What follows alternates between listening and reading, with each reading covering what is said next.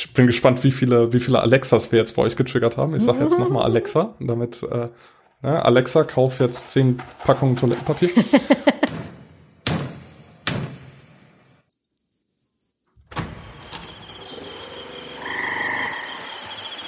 Willkommen im Tropenhaus. Wir lesen Bücher, schauen Filme, spielen Spiele und reden über alles, was uns daran auffällt.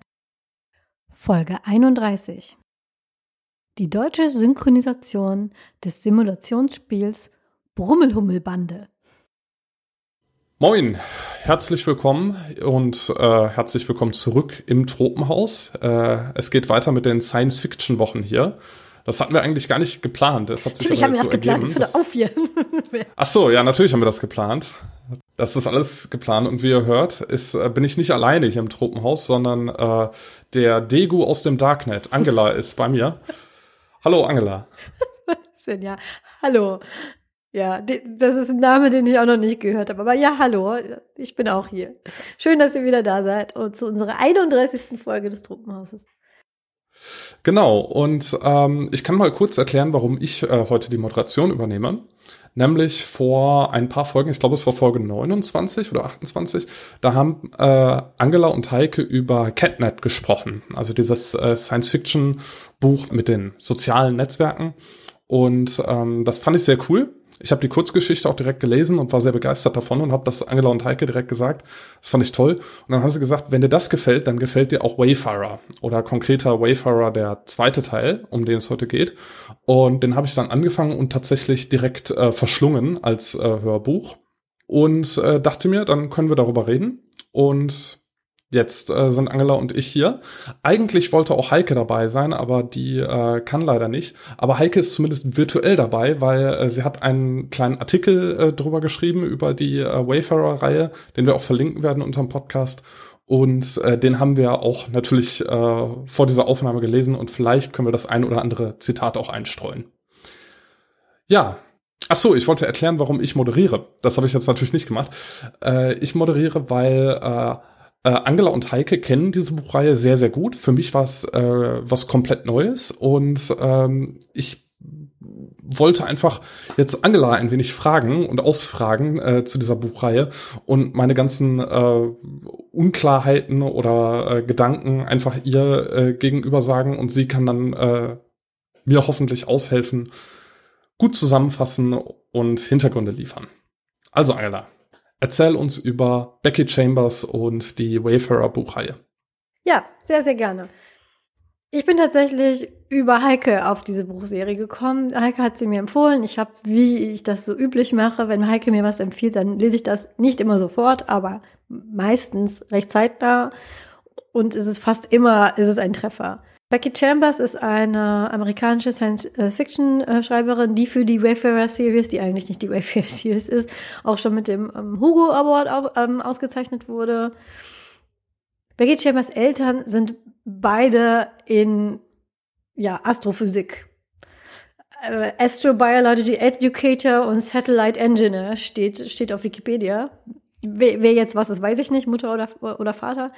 Aber äh, sie ist im Prinzip aufgewachsen bei äh, in einem astrophysikalischen Haushalt, schon sehr früh ist, ist sie damit, äh, hat sie sich damit auseinandergesetzt und ihre Science Fiction ist sehr geprägt davon, dass sie einerseits relativ viel wissenschaftliche Erklärungen da reinbringt, andererseits aber e-, eben nicht diese sehr technische Science Fiction ist, sondern eine Science Fiction, die sich auf die Geschichten von den darin vorkommenden Charakteren, deren Schicksal und vor allem, wie sich Leute, die in eine, eine schwierige Situation zusammengeworfen sind, äh, wie die daraus wachsen und was sie damit machen. Das ist die große Stärke dieser Bücher. Und diese vier Bücher haben ähm, beginnen mit einem Buch, das heißt ähm, The Long Way to a Small Angry Planet oder der lange Weg zu einem kleinen zornigen Planeten. Und das fängt an mit einem Schiff namens Wayfarer und dessen Crew. Aber bevor ihr jetzt denkt, das sind einfach jetzt äh, vier Bücher, wo diese Abenteuer dieser Crew sich so weiterentwickeln, muss ich euch direkt enttäuschen, weil obwohl es Wayfarer Series heißt, ist es das nicht. Was das Besondere an Becky Chambers Büchern ist, Sie fokussiert sich auf einen Teil in diesem Universum, der ähm, ganz grob beschrieben wird das dadurch charakterisiert, dass die Planeten, darunter auch die Erde, zusammen die Galactic Commons bilden. Das kann man sich jetzt ein bisschen so vorstellen wie zum Beispiel äh, Starfleet. Der Unterschied ist aber, die Menschen sind da noch sehr neu drin. Also eher so die dreckigen, angespülten Neukommer, die alle so ein bisschen von oben herab betrachten. Die spielen da keine wichtige Rolle drin. Die Menschen haben die Erde kaputt gemacht. Wie sie darauf nur kommt, diese Aussicht, keine Ahnung. Mussten die Erde verlassen in der sogenannten Exodus Fleet, sprich, die haben ein äh, großes, großes Raumschiff gebaut, da alles reingestopft, was irgendwie ging und haben ihren kaputten Planeten zurückgelassen und haben dieses Raumschiff so gebaut, dass sich das im Prinzip selber weiterhin ähm, aufrechterhalten kann, dass da ein Ökosystem entstehen kann und dass da Generationen von Generationen drin leben können, bis sie irgendwann außerirdisches Leben finden. Und so kamen sie dann eben an, quasi als Geflüchtete in diese Galactic Commons. Das ist so die Welt, die sie baut. Das erste Buch spielt auf der äh, Wayfarer, äh, eine gemischte Crew. Da sind auch Menschen dabei, aber auch ähm, die Alien-Spezies, ähm, die es gibt in diesem Universum. Dieses äh, Schiff ist dazu da, quasi den Weg zu bereiten für andere Schiffe, indem es so, so ganz grob gesagt Löcher ins Universum äh, äh, stanzt und diesen Löchern können dann andere Schiffe auf kürzerem Weg folgen. Das hat bestimmt eine längere, viel bessere Erklärung, die ich aber jetzt nicht kann. Und jetzt nimmt man einen Charakter aus diesem Buch, nimmt den da raus und auf den fokussiert sich dann das zweite Buch, über, den wir heut, über das wir heute reden. Und so geht das dann ungefähr weiter. Das äh, dritte Buch, A Record of a Spaceborne Few, spielt auf der Exodus Fleet, wo wiederum der Kapitän der Wayfarer herkommt. Und dieser Kapitän hat eine Geliebte und die im vierten Buch strandet die Geliebte auf so eine Art, man kann es sagen, intergalaktischen Tankstelle, weil da irgendein Strom ausfällt und die Leute, die da gerade geparkt haben, eigentlich wollten die da nur tanken und ein Sandwich essen und dann weiterfahren, müssen da für eine Weile bleiben. Und da spielt dann das vierte Buch. Also ihr seht, es ist alles ein Universum. Und die Wayfarer kommt irgendwie in allen diesen vier Büchern vor aber es ist nicht in dem Sinne die Wayfarer Series, wie es zum Beispiel jetzt äh, Raumschiff Enterprise, dass man immer dieselbe Crew und immer dieselben Charaktere hat. Wie die Heike das in dem Artikel, den der Paul schon erwähnt hat, so schön ausgedrückt hat. Es ist Kommunikation statt Cowboys. Nicht dieses klassische, wir ziehen durch den Weltraum in einem Raumschiff, entdecken neue Welten und erkunden den Weltraum. Also ne, Pioniergeist, Tracking, so hat das ja damals angefangen, sondern wie kommunizieren wir mit anderen Wesen, wie kommunizieren wir auch mit uns selber, unsere Beziehungen, unsere Probleme. Ähm, das ist der Fokus dieser, dieser, dieser Bücher. Also gleichzeitig ein sehr detailliertes Universum, das auch sehr, sehr teilweise sehr, sehr ja, astrophysisch technisch äh, tatsächlich wird und sehr dicht auch. Andererseits aber eben diese Konzentration auf das, ich kann nicht mal sagen zwischenmenschliche, weil es sind ja nicht alles Menschen. Was auch zu diesem Universum gehört, nämlich oft, das, darüber hatten wir jetzt auch neulich erst in der Folge gesprochen, oft sind Aliens ja einfach blaue Menschen mit vier Armen. Becky Chambers Aliens sind wirklich Aliens im wahrsten Sinne des Wortes. Da hatten wir in der Arrival-Folge drüber gesprochen. Die sind sehr anders als die Menschen und auch da ist das Worldbuilding sehr dicht. Also man, man sieht alleine über dieses Universum könnte man stundenlang reden. Ich mag es sehr, sehr gerne. Also es sind auch Bücher, die die Hoffnung geben tatsächlich, auch ähm, wenn Krisen drin vorkommen. Ähm, gerade wenn man jetzt so auf der Erde lebt und sieht, wie das mit dem Klimawandel und so vor sich geht, kann ich die sehr empfehlen. Es ist sehr, sehr hoffnungsvolle Science Fiction, die eigentlich immer ein gutes Ende hat, aber ohne kitschig zu werden. Und wenn man so ein Buch liest, wo man das zumacht und nachher denkt so, okay, äh, irgendwie ist doch Hoffnung da, dass wir das alle noch irgendwie geregelt kriegen, dann kann ich euch diese Bücher sehr, sehr ans Herz legen. Und ähm, die sind alle sehr gut, alle vier. Aber zwei stechen für mich ganz besonders heraus. Und das ist einmal das, worüber wir heute reden, A Closed in Common Orbit. Und das vierte, über das wir auch reden werden, aber später. Nicht in dieser Folge. Und das Gute ist auch, ihr könnt all diese Bücher voneinander unabhängig lesen. Nämlich das Worldbuilding, dadurch, dass irgendwie in jedem dieser Bücher jemand neu irgendwo hinkommt, ist durch die Augen dieser Person wird die Welt nochmal relativ gut erklärt. Und die haben zwar lose Verbindungen zueinander, die Bücher, aber man braucht sie nicht. Man kann die Bücher alle vier separat lesen. Das sprich, wenn ihr heute über das Buch, was wir heute sprechen, wenn ihr äh, Geschichten über künstliche Intelligenzen gerne mögt, über sowas wie äh, Computerethik, ab wann ist eine Person eine Person, über sowas wie Found Family gerne lest oder ähm, wie ich zum Beispiel, ich lese äh, gerne Bücher über sowas wie äh, Feral Children, also Kinder, die in sehr, sehr kritischen ähm, Lebensumständen äh, mehr oder weniger verlassen ähm, groß werden mussten. Das sind so die zentralen Themen dieses Buches. Wie ich finde, sehr, sehr toll umgesetzt. Lange Rede, kurzer Sinn, deswegen reden wir heute über dieses Buch, weil es einer meiner absoluten Lieblingsbücher ist. Und als Paul gesagt hat, hey, Catfishing on Catnet und Case on Catnet mir voll gut gefallen, habe ich es ihm direkt ins Gesicht gedrückt. So. Ja, vielen Dank dafür. Bitte, immer gerne. Ich kann das auch, ich kann das auch bestätigen, was du gerade gesagt hast, dass ähm, Buch sich äh, sehr gut liest äh, oder, oder sehr gut verständlich ist, auch wenn man äh, keinen der anderen Teile gelesen hat. Also man kann auch sehr gut mit dem zweiten Band anfangen. Es ist so ähnlich wie bei Black Mirror oder so, äh, dass man episodische Sachen hat, die unabhängig voneinander sind. Äh, was es auszeichnet, wie du schon sagtest, ist, dass es weiche Science Fiction ist. Also es geht nicht so darum, äh, das ist jetzt das technisch-naturwissenschaftliche und so und so funktioniert das, und äh, das werden wir alle in äh, 50 oder in 100 oder in 200 Jahren haben und benutzen, sondern es ist äh, sehr stark auf das sozial, gesellschaftliche und kulturelle abgestellt. Also es geht um Aliens, es geht um fremde äh, Wesen und um fremde Bräuche und äh, darum, wie man damit umgehen kann. Aber man sieht sich dann doch irgendwie auch selbst in einigen der Charaktere wieder und äh, einige Fragen, die dort verhandelt werden oder viele der Fragen, die dort verhandelt werden, sind aktueller denn je und äh, können, sie, äh, können auch auf die heutige Zeit bezogen werden. Eine Sache, die du genannt hast, äh, die mir auch sehr gut gefallen hat, das ist dieses, äh, dass es äh, nicht dieses Cowboy-hafte hat, dieses äh, äh, die Guten gegen die Bösen oder so, sondern mir ist aufgefallen, als ich das gelesen habe, es gibt im Grunde keinen Bösewicht in dieser Story. Ja. Es gibt keine böse Figur oder sowas. Es gibt so ein paar es, es gibt so äh, eine, eine Gruppe von Leuten, die irgendwie so ein bisschen seltsam sind und die vielleicht äh, böse Absichten haben. Vielleicht haben sie auch keine bösen Absichten, sondern sind einfach nur so. dass äh, äh, da wird nie äh, tiefer auf die Motive eingegangen. Aber die spielen gar keine so große Rolle, sondern äh, die Rolle spielen spielt eine kleine Gruppe von Charakteren und das sind alles keine bösen Leute. Oder wie Heike in ihrem Artikel sehr schön schreibt, das fand ich so das eindrücklichste Zitat, um, um das Buch äh, so zu beschreiben.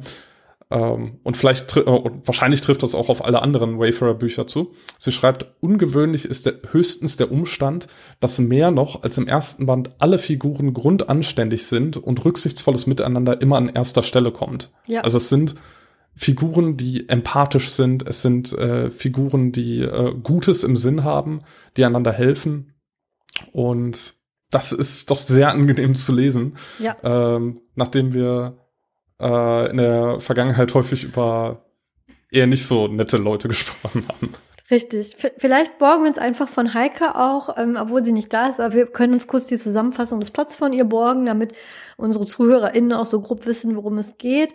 Damit ihr Bescheid wisst, ähm, das wird eine spoilerbereichfreie Folge deswegen, weil Becky Chambers Bücher gar nicht mal so auf Plots basieren, die unbedingt jetzt dicke Twists haben, die man jetzt spoilen könnte. Eine einzige Sache kann man tatsächlich spoilen, nämlich das Ende des ersten Buches. Aber man muss das gar nicht verstehen oder erwähnen und kann trotzdem über Länge und Breit über dieses Buch reden. Das ist das Einzige, was wir nicht erwähnen werden. Und äh, wie es dann am Schluss detailliert ausgeht, das sparen wir uns auch. Aber schon der, die erste Wendung kommt sehr schnell und man, äh, man sieht sie auch schnell kommen. Und daher Ihr könnt diese Folge meines Erachtens problemlos hören und trotzdem dieses Buch genießen, weil das bei Becky Chambers einfach sich nicht ausschließt.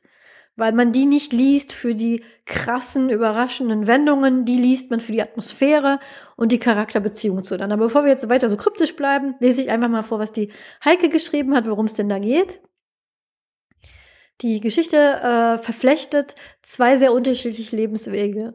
Die Technikerin Pepper floh vor vielen Jahren in einer halsbrecherischen Aktion von einem Planeten, auf dem sie mit vielen anderen Klonen als billige Arbeitskraft eingesetzt wurde. Dazu füge ich noch hinzu, sie floh als Kind. Sie wurde da ähm, gezeugt quasi auf diesem Planeten als Arbeitskraft, weil auf diesem Planeten die, die, äh, die Leute ähm, quasi genetisch konstruiert werden und dann eine bestimmte Aufgabe bekommen. Und wenn sie die Aufgabe erfüllt haben, dann werden die entsorgt. Das ist die, das ist quasi der, der Sinn und Zweck von, von, von Genetic Engineering auf diesem Planeten. Und sie ist geflohen. Die künstliche Intelligenz Cedra ist in einem Körper gestrandet, den sie eigentlich nie wollte und muss die damit verbundenen existenziellen Krisen überstehen. Exakt durchkomponiert und extrem spannend, voller kleiner Weisheiten über Körperlichkeit, Familie und Vergangenheit. Das so, so ähm, fasst Heike das zusammen. Und das ist, das ist im Prinzip, so geht es los. Wir fangen an in Port Coryell. Ähm, Port Coryell kann man sich so ein bisschen vorstellen, ein bisschen wie New York. Das ist so ein ähm, Strand, so ein Hafen für Leute, die so nicht so richtig wissen, wohin mit sich.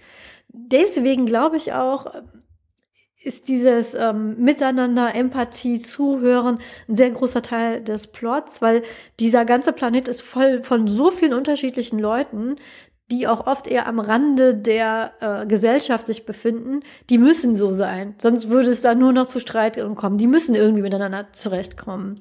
Ähm, da spielt das dann. Also da kommt Citra an.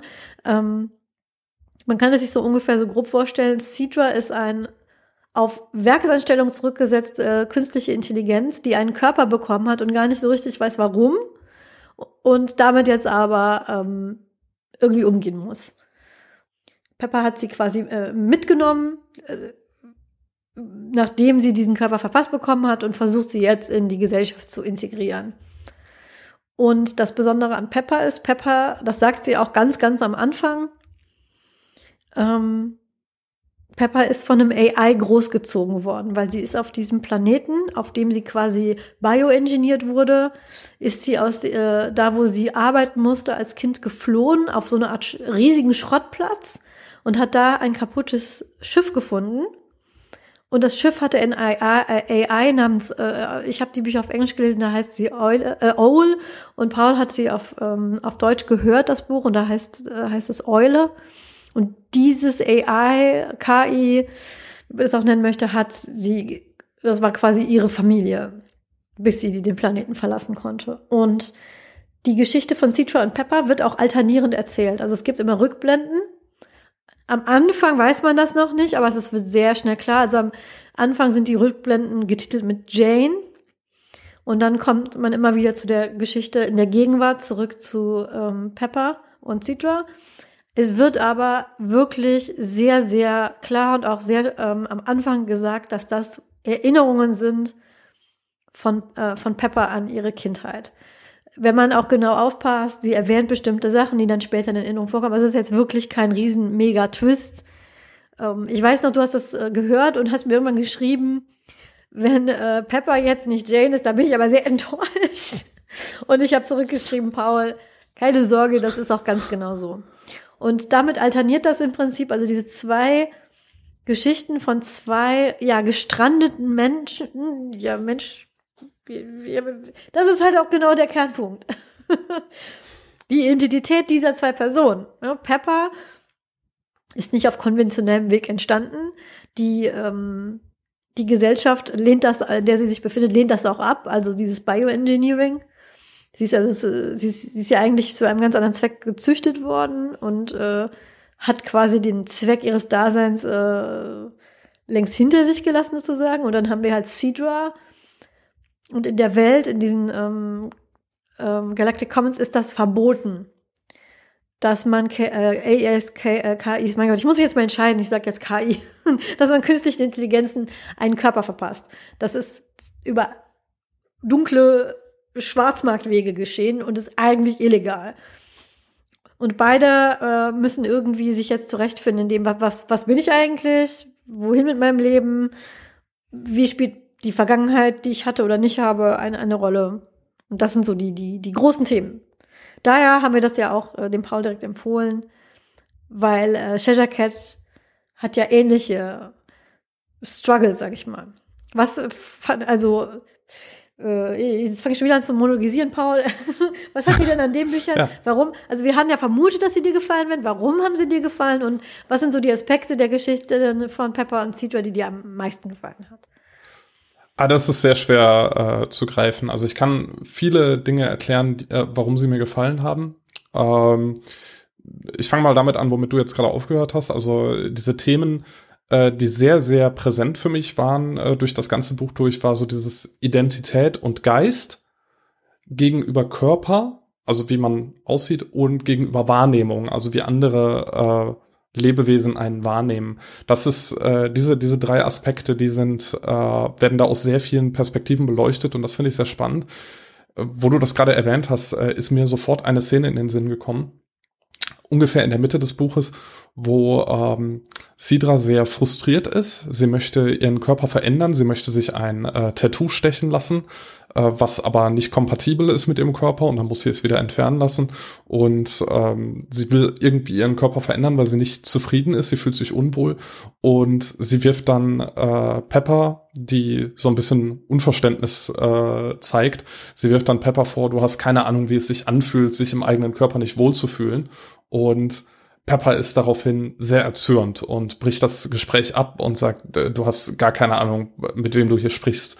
Und äh, dann erfahren wir eben äh, wieder mehr aus Peppers bzw. Janes Vergangenheit und äh, was sie alles äh, getan hat, um sich zu verändern oder äh, wie äh, sie sich eben in der Situation fühlt. Und das ist sehr spannend, das so ähm, explizit auch zu machen an einigen Stellen.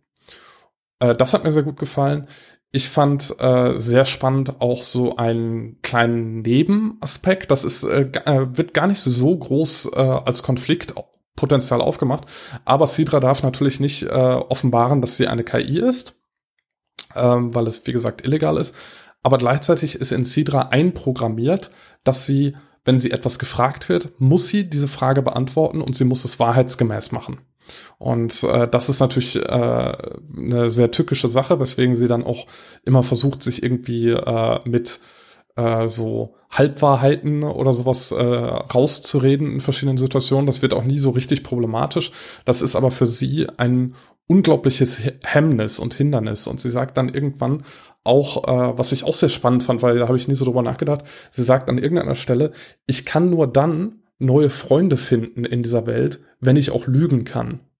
Was sie damit meint, in dem Kontext, ist nicht, dass sie ihre Freunde belügen will, sondern dass sie nur dann den, den Mut hat, Kommunikation zu anderen Lebewesen aufzubauen, wenn sie theoretisch so ein, ein Way out hat und sie, sie hat eine Möglichkeit, irgendwie ähm, äh, auch sich rausreden zu können, wenn es irgendwie nicht läuft oder äh, wenn es unangenehm wird. Und das fand ich sehr spannend, weil äh, sie, sie baut sehr wenig Beziehungen auf, eigentlich neben Pepper und äh, Peppers, ist es Lebensgefährte, Blue? Ja, ist ihr Lebensgefährte. Genau. Und äh, neben den beiden äh, baut sie eigentlich nur eine einzige Beziehung auf, nämlich zu ähm, äh, dem oder der Tätowiererin. Mhm.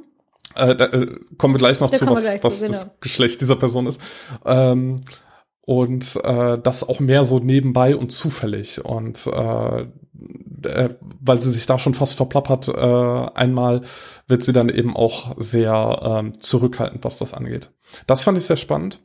Und ja, wie dieses Worldbuilding funktioniert in der Welt, das äh, war so der andere Aspekt, der mich sehr, sehr begeistert hat. Ähm, da, dann komme ich direkt mal, was dieses Worldbuilding angeht, direkt mal zu dem, zu dem der Tätowiererin. Nämlich äh, öfter mal auch in diesem Podcast habe ich erwähnt, dass ähm, wenn sich Leute über Neopronomen beschweren, also sowas wie siehe oder xyr, dass ich die Erfahrung gemacht habe, dass als ich mal ein Buch gelesen habe, in dem so ein Neopronomen verwendet wurde, dass einen so ungefähr drei Sätze stört und dann ist es einfach normal. Und das war das erste Wayfarer-Buch, nämlich in der Welt von den Common Grounds gibt es eine Spezies von Aliens. Auf Englisch heißt sie Aeolon, nee, Aeluon.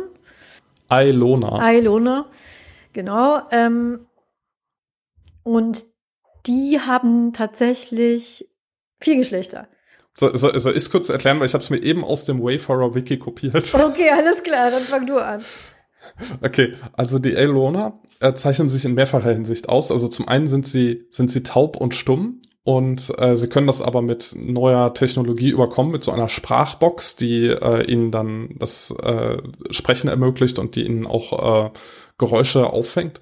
Und sie kommunizieren eigentlich durch Farben, indem sie äh, unterschiedliche Farben annehmen. Und die haben vier Geschlechter und die werden auf eine sehr spannende Weise auch eingeführt, nämlich äh, Sidra äh, wird eingeladen auf ein Flimmerfest, was so eine Art Hochzeit ist äh, in elonischen Kreisen. Und äh, dort wird es ihr dann erklärt, äh, wie diese Hochzeiten funktionieren und was es bedeutet. Nämlich es gibt einerseits äh, ein Geschlecht, was Eier produziert. Das äh, wird äh, weiblich oder female genannt. Dann gibt es ein Geschlecht, was äh, die Eier befruchtet. Das wird male oder männlich genannt.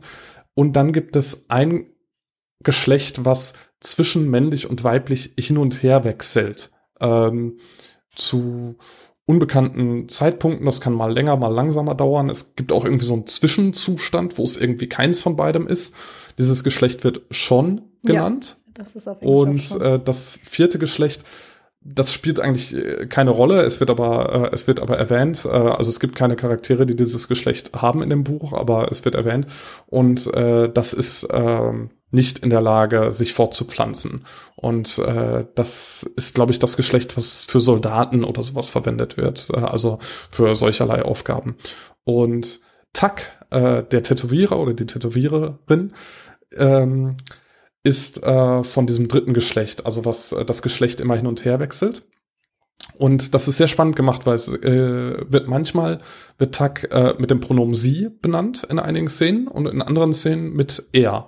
Und in wieder anderen Szenen wird gesagt, ist gerade im Wechselzustand und dann heißt es im Deutschen sehr, also S-E-R, äh, im Englischen X-E. Äh, ich weiß Xi. nicht, äh, Xi. Ich habe die, ich hab die Bücher auch als Hörbücher Stimmt. gehört und da heißt es okay. dann Xi und Xi. oder äh, Xi und Xer. Und ich fand es erstaunlich schnell, wie man sich daran gewöhnt. Dass ja. man, man stolpert da so ein, zwei Mal drüber und dann ist das einfach so. Auch mit dem generellen Geschlechtswechseln. Also, dass genau. Tack mal als sie, mal als er benannt wird, das fällt einem gar nicht auf, fand genau. ich. Generell auch was ähm, Beziehungen angeht, ähm, wollte ich noch sagen, dass Blue, ob er jetzt tatsächlich eine Liebesbeziehung hat mit Pepper, wird nie explizit gesagt. Und es spielt auch keine Rolle. Die zwei haben eine sehr, sehr enge Beziehung, offensichtlich miteinander. Aber welche Natur die ist, wird nie definiert. Und das finde ich bei Beckett Chambers auch manchmal sehr erfrischend. Es spielt nicht wirklich eine Rolle, weil es völlig, völlig egal ist. Es ist offensichtlich, dass die zwei sich sehr, sehr wichtig sind und sich viel bedeuten. Und alles andere geht uns hier schlicht und ergreifend nichts an.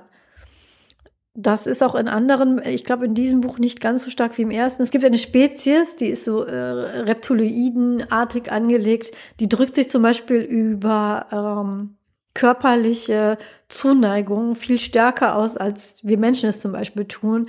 Es wird einmal beschrieben als das, was da als freundliches Winken gilt, wäre bei uns schon so eine, wäre bei uns schon der Anfang von einem über 18 Film.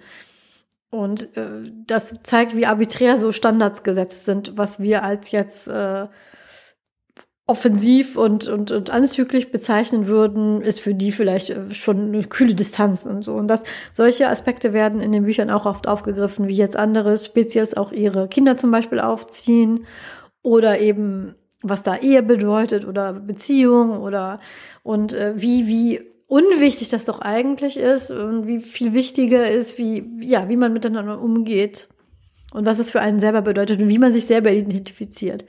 Und das ist immer wieder auch eine ganz große Geschichte, diese Identifikationssache. Und mhm. deswegen Tuck ist auch eine wichtige Person für Citra, aber es wird auch nie irgendwie es, es geht überhaupt nicht in die Richtung uh, will they, won't they, weil es einfach keine, keine Rolle spielt. Andere Dinge sind gerade wichtiger. Und auch bei Blue und bei Pepper ist ganz klar, ähm, wichtig ist, dass die zwei sich äh, im Prinzip gefunden haben, weil äh, Blue vom selben Planeten stammt wie Pepper und Pepper hat ihn eben mitgenommen. Und das ist ja dann wohl ganz logisch, dass er ein dass sie für ihn so wichtig ist und umgekehrt auch und was auch immer dann sonst ist, ist einfach egal. Und das mag ich an Becky Chambers sehr gern. Es ist so herzlich egal. und wenn, dann kann man drüber reden, wenn es nicht mehr egal ist. Gerade wie die äh, Aelons oder Eluana äh, das machen. Die erklären das, reden drüber, so, oh, wir sind jetzt zu viert äh, oder wir sind zu dritt und brauchen noch einen vierten. Das ist, was wir dazu brauchen, das ist, was wir dafür, äh, das ist so eine Art, wie so eine Art Messe, dieses Schimmerfest. Also wenn da jemand quasi äh, eine weibliche, äh, wie, wie heißen die auf Deutsch? Aluana? Eluona. Eluona, wenn weibliche Eluonerin herumläuft, die einen Ort braucht, um ihre Eier abzulegen, dann wird sie im Prinzip wie auf so eine Art Messe, stellen sich die Leute dahin und sagen, oh, wir haben einen äh, körpertemperierten Außenpool und einen Garten und äh, wir, wir, haben alle Ratgeber gelesen und werben da so ein bisschen für sich selber, wie, wie auf so wggesucht.de oder so. Und ähm, das mag ja für uns Menschen seltsam sein, aber für die, diese Spezies macht es total Sinn, das zu machen. Und dann muss man auch überlegen, ja, würde doch auch vielleicht Sinn machen, wenn man da so ein bisschen mehr drüber reden würde bei den Menschen, wer jetzt zusammen Kinder bekommt und warum und wie das da aussieht. Und wenn man sich da vorher mehr Gedanken drüber so machen, wäre das doch eigentlich gar nicht verkehrt, oder? Das mag ich an Becky Chambers so gern, dass sie diese Alien-Spezies nimmt, um über Aspekte nachzudenken in zwischenmenschlichen Beziehungen und die auch mal auch in so einem anderen Licht leuchten lässt. So, warum sollten die seltsam sein? Vielleicht sind ja auch wir Menschen so seltsam. Im ersten Wayfarer-Buch geht es nämlich auch darum, da ist es diese eine äh, Spezies, die zum Beispiel, wenn äh, sie ein Ei legt, ähm, lässt sie das bei ähm, den Älteren aus der Familie und geht dann weiter ihre Wege. Und als das dann Mensch, als ist das nicht komisch und herzlos, sagt er, wieso denn? Wir sind ja schon alt, wir haben die Erfahrung, wir haben Zeit, wir haben keinen Druck. Wir finden das eher ein bisschen komisch, dass ihr junge Leute in der Blüte äh, ihrer Jahre zwingt, eine gerade aufstrebende Karriere zu beenden, nur weil sie ein Kind bekommen haben. Warum denn? Es macht doch viel mehr Sinn, dass, dass die Eltern dann weitergehen und ihr Leben leben und die, die Alten, die sowieso äh, sich, sich jetzt äh, eine, eine ruhigere Lebensphase haben und vor allem viel mehr Erfahrung haben, dass die das Kind großziehen, das ist doch viel logischer, oder? Und da muss man zugeben, dass ja aus der Perspektive dieser Aliens ist das wohl ein bisschen unlogisch, wie die, wie, wie die Menschen das machen. Und das, äh, das mag ich halt an Becky Chambers Büchern. Ja, äh, ein anderer Aspekt, der mir sehr gut gefallen hat, ist in der, ich nenne es jetzt mal Jane-Timeline, also in der Kindheit von Pepper. Ähm, du hast eben schon kurz zusammengefasst, also äh, Jane flieht aus dieser Fabrik, wo sie arbeiten muss, äh, nach einem Unfall und äh, findet dann auf einem Schrottplatz ein Raumschiff, das sie dann nach und nach repariert, um damit zu fliehen. Sie ist zum Zeitpunkt, wo sie aus der Fabrik flieht, zehn und am Ende, wenn sie dann äh, erfolgreich flieht, also das ist jetzt nicht das Ende vom Buch, das ist so in der Mitte etwa, äh, da ist sie 19. Das heißt, sie braucht eine ganze Weile, ihr halbes Leben, um dieses Schiff auf Vordermann zu bringen. Und auf diesem Schiff sind auch einige interessante Sachen, äh, die mir positiv aufgefallen sind. Äh, am besten hat mir gefallen, dass es da sogenannte Sims gibt, also nicht äh, wie, wie das Sims-Computerspiel, was wir kennen, sondern äh, äh, Simulationen und das funktioniert so ähnlich, habe ich mir das vorgestellt, wie das Holodeck in Star Trek. Ähm, oder äh, eher wie, wie äh, auch so eine Simulation vielleicht in äh, Black Mirror, also dass äh, man sich etwas anzieht oder so, ich habe es nicht ganz verstanden. Und dann äh, sieht man eben eine interaktive Geschichte. Es ist wie so eine Art Computerspiel, aber es ist dann doch so, schon eine sehr vorgegebene Geschichte, vielleicht wie so ein Adventure-Spiel. Mit ähm, ja, äh, fiktiven Figuren. Und da hat sie dann äh, einige Geschichten, die in dem äh, Raumschiff gespeichert sind. Und als kleines Kind äh, spielt sie am liebsten die Geschichte von der Brummelhummelbande. Ich weiß nicht, wie es auf Englisch heißt. Aber fand ich Was, die Brummelhummelbande. Oh mein Gott, wie süß ist. Ich, oh Gott. Wer auch immer das übersetzt hat. Großartig. Das ist, also ich bin ja immer Fan vom Original und so, aber da finde ich den deutschen Namen fast noch besser. Auf äh, Englisch heißt es The Big Bug Crew. Aber der, der deutsche Name ist viel besser. Die Brummelhummelbande. Oh. oh. Also es ist, es ist auf jeden Fall sehr cute. Und sie spielt das immer wieder. Und äh, das hat mir sehr gut gefallen, weil, jetzt gehen wir wieder in, ähm, äh, in die Pepper-Timeline äh, so ein bisschen. Äh, später landet sie dann auf einem Planeten, äh, wo sie dann irgendwie äh, auf so eine Art Flohmarkt geht und äh, sich Sims kaufen will, um äh, zu schauen, dass sie halt irgendwelche Sims spielen kann und stellt dann fest, dass sie auf dem Schiff damals nur eine Folge der Brummelhummelbande hatte und dass es ganz viele Folgen gibt. Und dann äh, kauft sie daraufhin alle Folgen. Und äh, das fand ich so cute, weil das ist, ich, ich kann das sehr, sehr gut nachfühlen, wenn man irgendwie als Kind so ein, zwei Folgen von irgendeinem Hörspiel hat und dann als Erwachsener auf einmal im Saturn steht oder so und feststellt, oh, da gibt's ja so viele und ich habe ja gerade mein, ähm, mein Gehalt bekommen.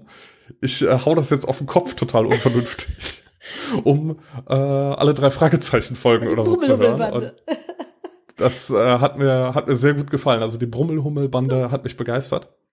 Äh, darüber lernt sie dann eben auch sehr viel, was Eule, also die äh, KI auf dem äh, Schiff in Janes Timeline, was sie repariert, ihr nicht beibringen kann. Also Eule kann ihr schon sehr viel beibringen, aber sie kann so bestimmte menschliche Interaktionen nicht beibringen und die lernt sie dann eben über diese Sims. Und später, wenn sie dann älter wird, darf sie auch die Sims für ältere Kinder oder Erwachsene sich anschauen. Und da fand ich einen Aspekt sehr spannend. Da hat sie dann so ein, da weiß ich nicht, wie die Sim heißt. Der hat aber auch einen lustigen Namen, irgendwie das Feuer-Inferno-Kommando oder so ähnlich, was sie dann spielt. Und äh, das sind dann irgendwelche äh, tollkühnen Leute, die ähm, äh, zusammen äh, so ein Flammeninferno auslösen oder sowas. Das, äh, ich weiß es nicht mehr im Detail. Und spannend fand ich da, dass sie dann diese, dieser Sims spielt und dann daraufhin, nachdem sie die erwachsenen Sims gespielt hat, anfängt auch Fluchwörter zu verwenden. Also bis dahin hat sie keine Fluchwörter verwendet, aber dann macht sie das und das findet Eule natürlich gar nicht gut, also so benimmt man sich nicht. Und äh, was äh, sollen die Leute denken, wenn sie dann irgendwann mal in Zivilisation kommt und diese Flugwörter verwendet? Aber es passt sehr gut, weil Jane ist zu dem Zeitpunkt dann in der Pubertät und verwendet dann natürlich besonders gern diese Flugwörter. Und da fand ich jetzt spannend, dass äh, das Buch oder die Wayfarer-Reihe, ich vermute, es gilt für die ganze Reihe, äh, ein Trope erfüllt, nämlich, ich habe keine Ahnung, wie das Trope heißt, aber es ist ein, ein Trope, was in vielen, ähm, gerade so für Jugendliche oder Kinder äh, Serien vorkommt, nämlich, dass sie äh, Fluchwörter durch irgendein Fantasiewort oder irgendein Wort, was bei uns jetzt kein Fluchwort ersetzen, nämlich im in der deutschen Übersetzung äh, sagen die Charaktere immer statt verdammt oder so ein Mist, sagen sie immer Sterne. Sie sagen immer Sterne. Sagen Sie im Englischen auch immer Stars oder was ja. sagen Sie? Äh, äh, das ist tatsächlich, ähm, Stars ist tatsächlich ein Fluchwort, was, äh, was, was Leute auch so sagen. Das, das ist nicht nur Jane. Genau, das, das verwenden alle. Aber Jane sagt dann eben in der deutschen Übersetzung wieder, du kannst gleich das, das englische äh, Original vorlesen, äh, äh, benutzt sie dann auch äh, Wörter wie verfluchte Scheiße oder äh, verfickt. Ja. Und da wurde so ein wenig, in dem Moment, wo sie das das erste Mal macht, äh, wurde ich so ein wenig rausgerissen weil ich bis dahin angenommen hatte, dass eben die Wayfarer-Reihe dieses Trope erfüllt von wegen, äh, wir machen hier jugendfreies Fluchen, jugendfreies Schimpfen und dann auf einmal machen sie es aber doch nicht mehr und das äh, fand ich so ein bisschen irritierend, dass beides in dieser Welt existiert. Das ist keine Kritik, ich fand's nur lustig. So, du hast das Zitat. Ich habe das Zitat und das ist einfach eine wundervolle äh, Szene, die ich mal kurz vorlesen kann. Ähm, Sehr gerne. Äh, Jane, muss man dazu sagen, oder Pepper um nochmal vorzugreifen, was ich als Genre sehr mag, sowohl in Filmen als auch Serien, als auch in Büchern, aber auch in Computerspielen, ist, dass du strandest irgendwo auf einer Insel oder im Meer oder auf einem Planeten und musst dir jetzt selber deine, dein Lebensunterhalt irgendwie gestalten, indem du alles aufbaust. Ähm, Subnautica ist so ein Spiel zum Beispiel. Oder auch Rimworld. In Rimworld stürzt man ab mit einem Raumschiff auf einem verlassenen Planeten und muss sich da jetzt irgendwie zurechtfinden. Und so fängt auch Janes Leben mit Ol an. Ol ist ein abgestürztes Raumschiff und ist nur halb teilweise funktional. Zum Beispiel sind ihre Solarpanel sind, ähm, sind, sind zugemüllt und das kann sie ja nicht selber sauber machen. Ihr ähm, Ventilations- und, und Filtrationssystem für Wasser ist zum Beispiel äh, be beschädigt und sie macht dann Jane so eine lange, lange Liste an Sachen und das äh, hat mich total an diese Spiele wie Rimworld erinnert, so, so, das, du kriegst so eine Aufgabenliste. Du möchtest gerne Strom in deinem in deiner Unterwasserbase in Subnautica haben. Dafür brauchst du drei Haifischflossen, vier Korallendinger, die du dann zusammenmatscht, um daraus ein Kabel zu formen und so weiter und so fort. Und das hat mich total äh, daran erinnert, das muss nämlich Jane machen. Und Jane ist ja erst zehn, als sie Old trifft und kann natürlich auch noch nicht alles. Dazu muss man auch wissen, dass Jane nichts anderes gelernt hat, außer Schrottteile sauber zu machen, weil dafür werden Kinder gebraucht und gezüchtet auf diesem Planeten, weil, ohne Witz, ihre Hände so klein sind. Kann man sich ja mal vorstellen. Also mehr hat sie gar nicht gelernt in diesem Leben, außer ähm, Schrottteile ähm, zu säubern und zu gucken, ob die funktionieren. Und dann lernt sie halt immer mehr und immer mehr. Und das Einzige, was sie zu essen hat, sind halt die mageren Rationen, die noch in diesem Raumschiff drin sind und die Tiere, die auf diesem Schrottplatz leben. Und Jane hat irgendwann echt die Nase voll davon, plus sie kommt in die Pubertät. Und so fängt dann dieses Kapitel an und äh, dass sie sich, äh, dass sie sich darüber beschwert, dass sie schon wieder irgendwas, äh, war schon irgendwas dreckig und irgendwelche Hunde, die sie äh, essen musste, bla bla bla. What a bunch of fuckers. All had given Jane access to Sims meant for adults, and that was how Jane had learned about swearing. das ist so schön, weil vorher ist es ja. wirklich super kindlich. Sie kennt dadurch, dass sie auch noch nicht viel kennt, da ihre Welt ja sehr begrenzt ist, ihr Vokabular auch sehr begrenzt. Und, und ich kann verstehen, dass man, dass, dass man da sehr rausgerissen wird. Äh, und das Spiel, die Sim, das Sim, was sie spielen darf, heißt Squad Squad äh, Six Eternal Inferno. Also ein bisschen wie, hm. ähm, wie, wie hieß das Gemetzel? Äh, äh, aus dem Buch, worüber wir nicht reden, Gigagemetzel. Gigagemetzel Teil 3. Teil 3. Und hier ja. ist es Scorch, genau. Scorch Squad 6. Und ähm, ja, das ist das Kapitel. Und ich finde das auch wirklich, äh, äh, auch diese Transition mag ich äh, sehr, dass von diesem kleinen Mädchen, das ja erstmal sehr dankbar ist dafür, dass jemand fürs da ist, dann diese Pubertätsphase eingeläutet wird und dieses arme äh, KI sich mit einem pubertierenden Mädchen auseinanderschlagen muss. Und sie hat ja nicht mal eine Handhabe. Ne, wenn man das äh, Elternteil von einem pubertierenden Kind ist, kann man ja noch irgendwie, keine Ahnung, die Tür zumachen oder verhindern, dass es wegläuft. Ole muss rein darauf vertrauen, dass Jane ihr zuhört, weil wenn die jetzt aus der Tür rennt und nicht mehr wiederkommt, kann Ole nichts tun. Und diese, diese Hilflosigkeit, fand ich super dargestellt. Und wenn man überlegt, dass es ja eigentlich ähm, ja KI ist, was ja keine Gefühle in dem Sinne hat, ist es aber wirklich diese Verzweiflung, ist wirklich spürbar in dem Moment, was mache ich denn jetzt mit ihr? Sie, sie hört nicht mehr, sie ist, sie ist nur noch frustriert, sie flucht und wie so eine bisschen überforderte Mutter kam mir äh, Ole davor in dem Kapitel. Ja, das kann ich sehr nachempfinden. Du hast gerade eine Sache so nebenbei erwähnt, äh, die ich noch mal so ein bisschen expliziter machen wollte.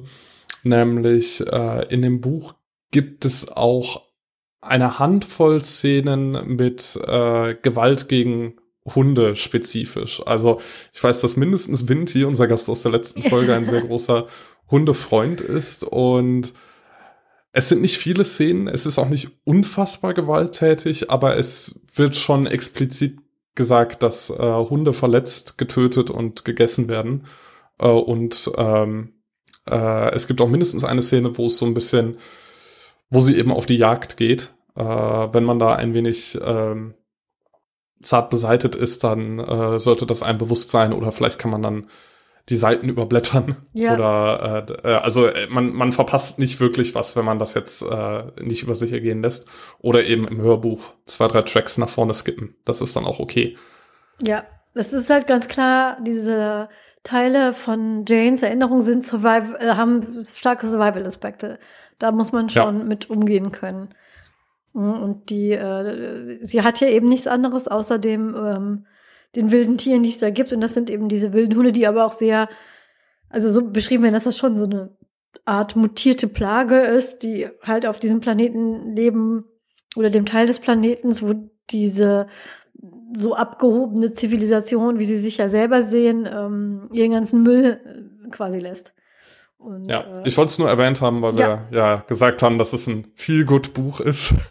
Und wenn einen dann so eine Szene überrascht, dann äh, könnte das unschön sein. Ja, richtig. Aber es ist nur ein kleiner Teil. Genau. Und generell die ähm, Vergangenheit von, von Jane, weil es eben Kinder sind. Und die Janes fangen, glaube ich, an mit irgendwie zwei oder drei Jahren. Und äh, da muss man auch damit rechnen, dass es wird halt beschrieben, wie so eine Art von Robotern geführtes Waisenhaus mit Kinderarbeit. Also wer da sehr, sehr äh, zart beseitigt ist, vielleicht auch eher nicht, aber es ist nur ein Teil. Äh, was ich interessant finde, ist dieser ähm, Medienaspekt nochmal mit der, mit der Brumme, mit den Brummelhummeln, weil mich das erinnert hat an ein anderes Buch, was ich gelesen habe, wo es auch um ein Kind geht, was unter sehr ja, ungünstigen Umständen mit einer Mutter, die aus dem wenigen, was sie hat, versucht, das Beste zu machen, aufwächst, nämlich das heißt Room oder Raum. Das mhm. wird erzählt aus der Perspektive einer, ähm, eines Kindes, das in Gefangenschaft aufwächst, weil seine Mutter entführt wurde. Und es wurde in Gefangenschaft geboren und wächst da, äh, ich glaube, sechs oder sieben Jahre lang auf. Und der Junge in dem Buch heißt Jack. Und der hat nur Fernsehen und auch nur so ein paar krisselige äh, Kanäle. Und das ist sein einziger Kontakt zur Außenwelt. Und der freundet sich mit Dora the Explorer an.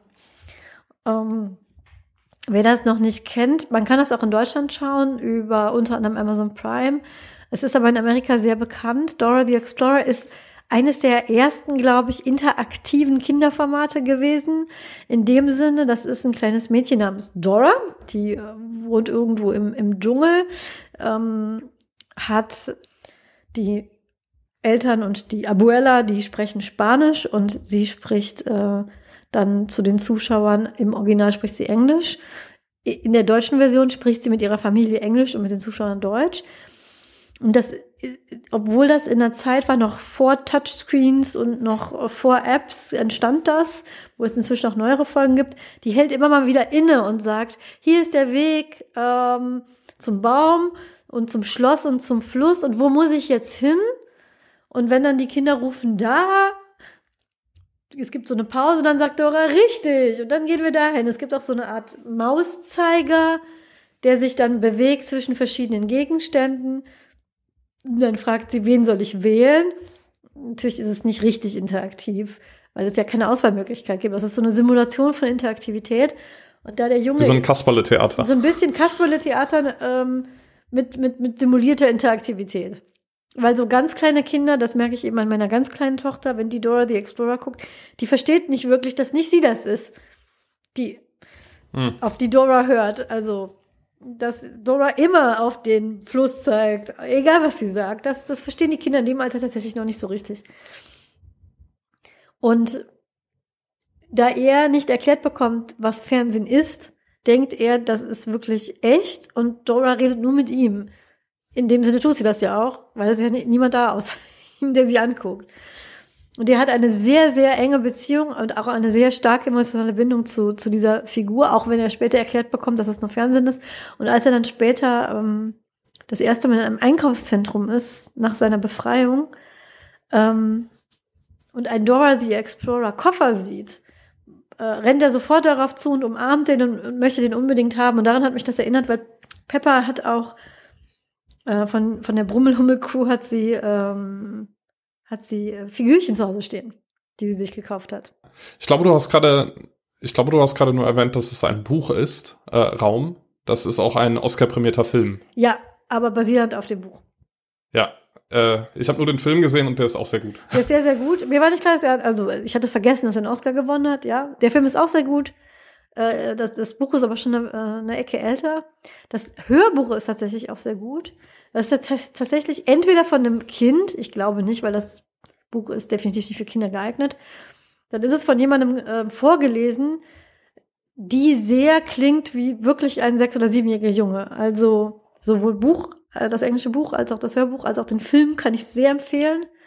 Kann man auch alles unabhängig voneinander lesen, aber ähm, definitiv nichts für zart beseitete Menschen, weil da geht es um ja. sehr düstere Themen aber äh, sehr realistisch beschrieben aus der Perspektive des Jungen.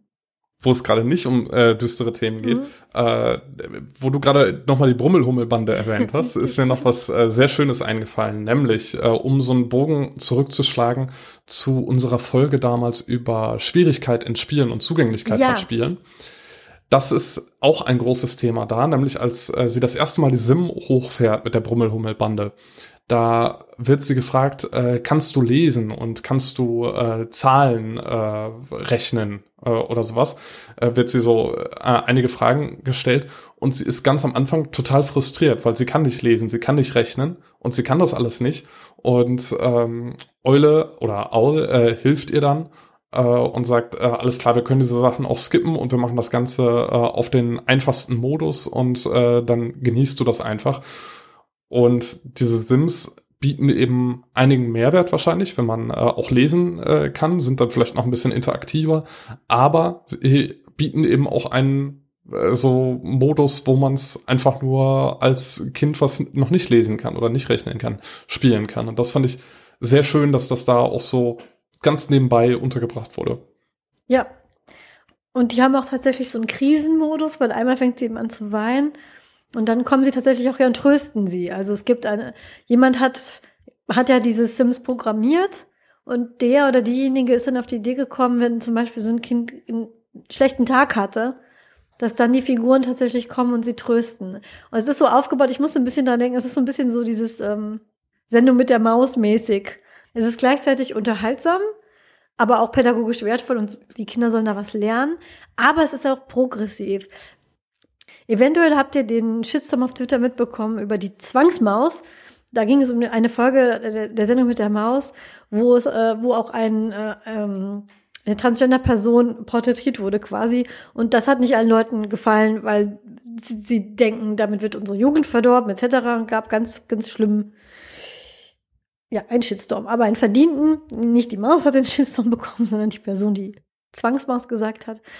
Und daran muss ich denken, nämlich äh, Pepper ist natürlich ein großer, großer Fan von der Brummelhummelbande und erzählt jedem, der nicht bei drei äh, auf dem Baum ist, darüber, wie toll es ist, äh, diese Sendung. Aber sie sagt auch tatsächlich sowas wie, in der Brummelhummelbande war das erste Mal ein, äh, ein marsianisches Kind und ein äh, noch ein anderes Kind zusammen. Das gab's vorher in Sims für Kinder nie und diese, äh, diese Werte, Zusammenhalt und Diversität, die, die sind da voll gelebt. Und das hat mich total an eben die Sendung mit der Maus erinnert. Also quasi wie quasi Sendung mit der Maus als Simulation, interaktiv sogar, bis zu einem gewissen Grad auch variabel.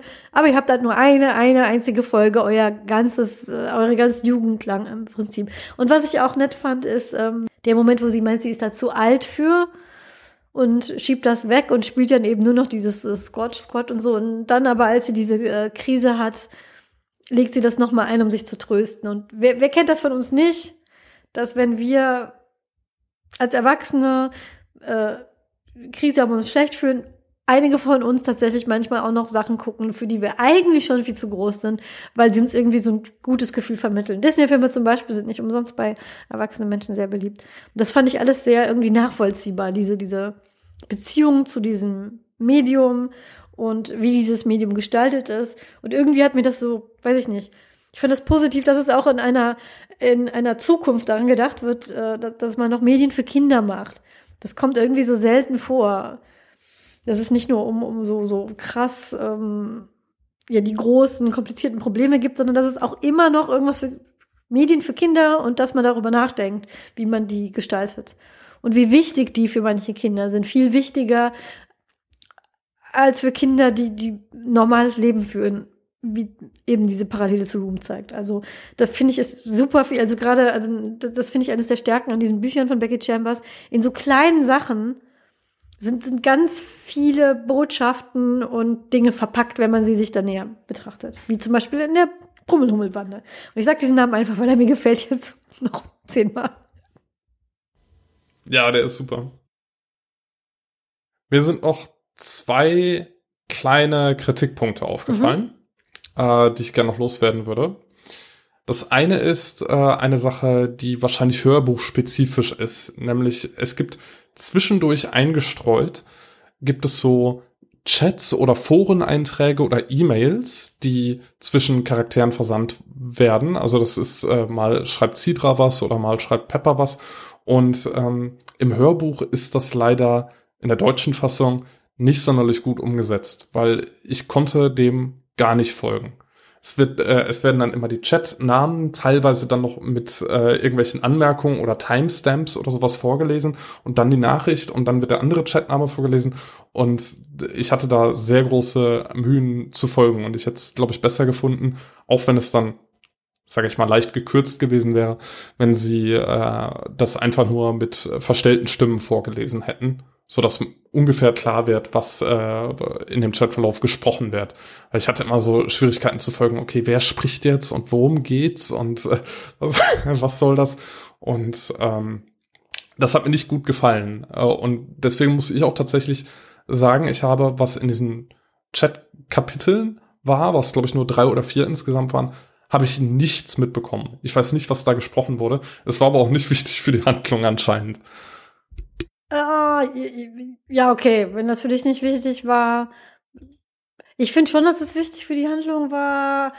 Aber ich glaube, es ist eher nicht wichtig für die Handlung, sondern eher für die Charakterisierung von Pepper. Äh, da erfährt man viel in diesen Chats, aber das ist, das hatte ich ja auch bei Catfishing äh, on Catnet und beim Sequel angemerkt, oder, oder Heike hat es angemerkt, weil Heike die Hörbücher auch gehört hat. Ich finde auch, Chat ist so ein Medium, das kann sich, das lässt sich leider super schwierig vertonen und wenn, dann muss man wirklich darauf achten, dass man die ZuhörerInnen nicht verwirrt. Also es einfach nur runterlesen funktioniert definitiv nicht. Also wenn man das zugänglich, wir reden ja hier auch immer viel über Zugänglichkeit von Medien und ähm, liebe Verlage, liebe Hörbuchverlage, wenn ihr Bücher zugänglich machen wollt, in denen Chats als Medium vorkommt, bitte denkt euch da irgendwas aus oder probiert es aus, dass man das nicht einfach nur platt runterliest, weil das funktioniert definitiv nicht. Und ich weiß, Chat ist ein neues Medium, aber naja, so neu nur auch wieder nicht. Ich habe schon in den ähm, Ende der 90er gechattet. Das ist jetzt auch schon durchaus 20 Jahre, also könnte man sich da mal was überlegen, dass man das nicht ganz so verwirrend gestaltet. Diese Chats, das, das fand ich auch irgendwie so sympathisch, weil aus unserer Folge über die Naomi Kritzer Bücher wisst ihr ja auch, dass ich viel in Chats unterwegs bin und dass das irgendwie so ein Medium ist, was nicht aussterben wird, dass selbst in so einer super Hightech äh, Zukunft mit Sims und Hologrammen Leute sich immer noch hinsetzen und chatten, weil das auch eine gewisse Anonymität gibt. Nämlich diese Chats sind vor allem dazu da, dass sich so Tech-Hacker miteinander austauschen, auch über Sachen, die illegal oder so halblegal sind. Und die geben sich auch alle ähm, Pseudonyme. Und es ist wohl auch so, so ein hacksicheres Ding. Und es ist eher so ein Darknet-Ding, was die machen, mhm. weil sie sich da eben auch austauschen über Sachen, die eigentlich verboten sind, wie zum Beispiel ähm, eben ähm, Körper für KIs bestellen. Und es gibt so eine Szene in, im Chat, da fragt auch ein ähm, Newbie nach was, ähm, um ein, äh, ein eigenes, glaube ich, äh, entweder ein AI mit Bewusstsein auszustatten oder sein eigenes KI zu programmieren und da wird Pepper dann richtig sauer und sagt so, ja, nee, hier ist die Grenze gezogen, das machen wir hier nicht und schmeißt ihn halt raus. Und solche Kleinigkeiten erfährt man dann halt über Pepper in, in diesen Chats, dass die sehr angesehen ist, da in dieser Community auch sehr viel drauf hat. Ähm, äh, und, und so ein bisschen über ihre Persönlichkeit. Aber es ist eher so Flavor, würde ich sagen, als jetzt massives ja. Plot vorantreiben. Aber auch äh, schriftliche Nachrichten werden in diesem Universum recht häufig ausgetauscht.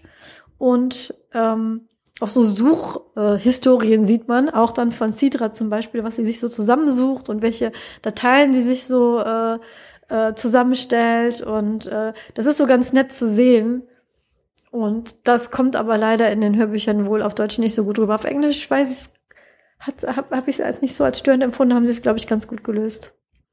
Hm. Ja, äh, was mir aufgefallen ist bei den Chatverläufen ist, dass Pepper sich, glaube ich, auch einen Nickname gibt, der aus der Brummelhummelbande stammt. Ja. also es ist ein Charakter aus der Brummelhummelbande. Ja, genau. Und das der andere Aspekt, der mir so aufgefallen ist, äh, wobei ich aber nicht glaube, dass das irgendwie äh, beabsichtigt war oder, äh, oder, oder dass das so der Hintergedanke oder so war. Aber was mir so leicht negativ aufgefallen ist, ist, in dem Buch gibt es zwei künstliche Intelligenzen, Eule oder Aul und eben Sidra. Und beide sind weiblich. Und das ist ein beliebtes Thema in den letzten fünf, sechs Jahren in der IT-Branche gewesen, dass nahezu alle AI-Stimmen, die es so gibt, woran man so denken kann, Siri, Alexa, Cortana, bestimmt auch euer Navigationsgerät, per Default, also per, per Werkseinstellung weiblich sind. Und äh, viele haben auch gar keine männliche Option. Und äh, könnte man jetzt erstmal sagen, das ist ja kein Problem, aber das hat, sage ich mal, eine, eine bestimmte Bedeutung, weil unterbewusst verstärkt das so dieses soziale Konstrukt, dass Frauen zuzuhören haben. Sie sollen auf Sie sollen auf Order warten, also auf, auf Befehle warten. Sie sollen äh, sich um dich kümmern und sie sollen dabei immer höflich sein und äh, ja dich unterstützen. Und ähm, äh, das ist eben die Rolle von Frauen oder von weiblichen KIs in der äh, Konstellation. Und das ist mir dann eben auch aufgefallen. Natürlich sind jetzt weder Sidra noch, äh, noch Eule wirklich ähm, diese, diese Assistant-KIs, wie es jetzt äh, eben Alexa oder sowas wäre. Aber ich bin gespannt, wie viele, wie viele Alexas wir jetzt bei euch getriggert haben. Ich sage jetzt nochmal Alexa, damit äh, ne, Alexa, kauf jetzt zehn Packungen Toilettenpapier. Und äh, ich, äh, äh, also es sind keine, es sind keine KIs, die irgendwie äh, diese, diese Servant-Rolle, also diese, diese Assistenzrolle äh, übernehmen. Aber trotzdem ist mir aufgefallen, dass beide KIs, die vorkommen, weiblich sind. Ich weiß jetzt nicht, ob noch andere KIs in der Wayfarer-Reihe vorkommen, die nicht weiblich sind, aber das war mir irgendwie so ein, so ein Dorn im Auge, weil ich noch diese äh, Artikel darüber irgendwie im Hinterkopf hatte.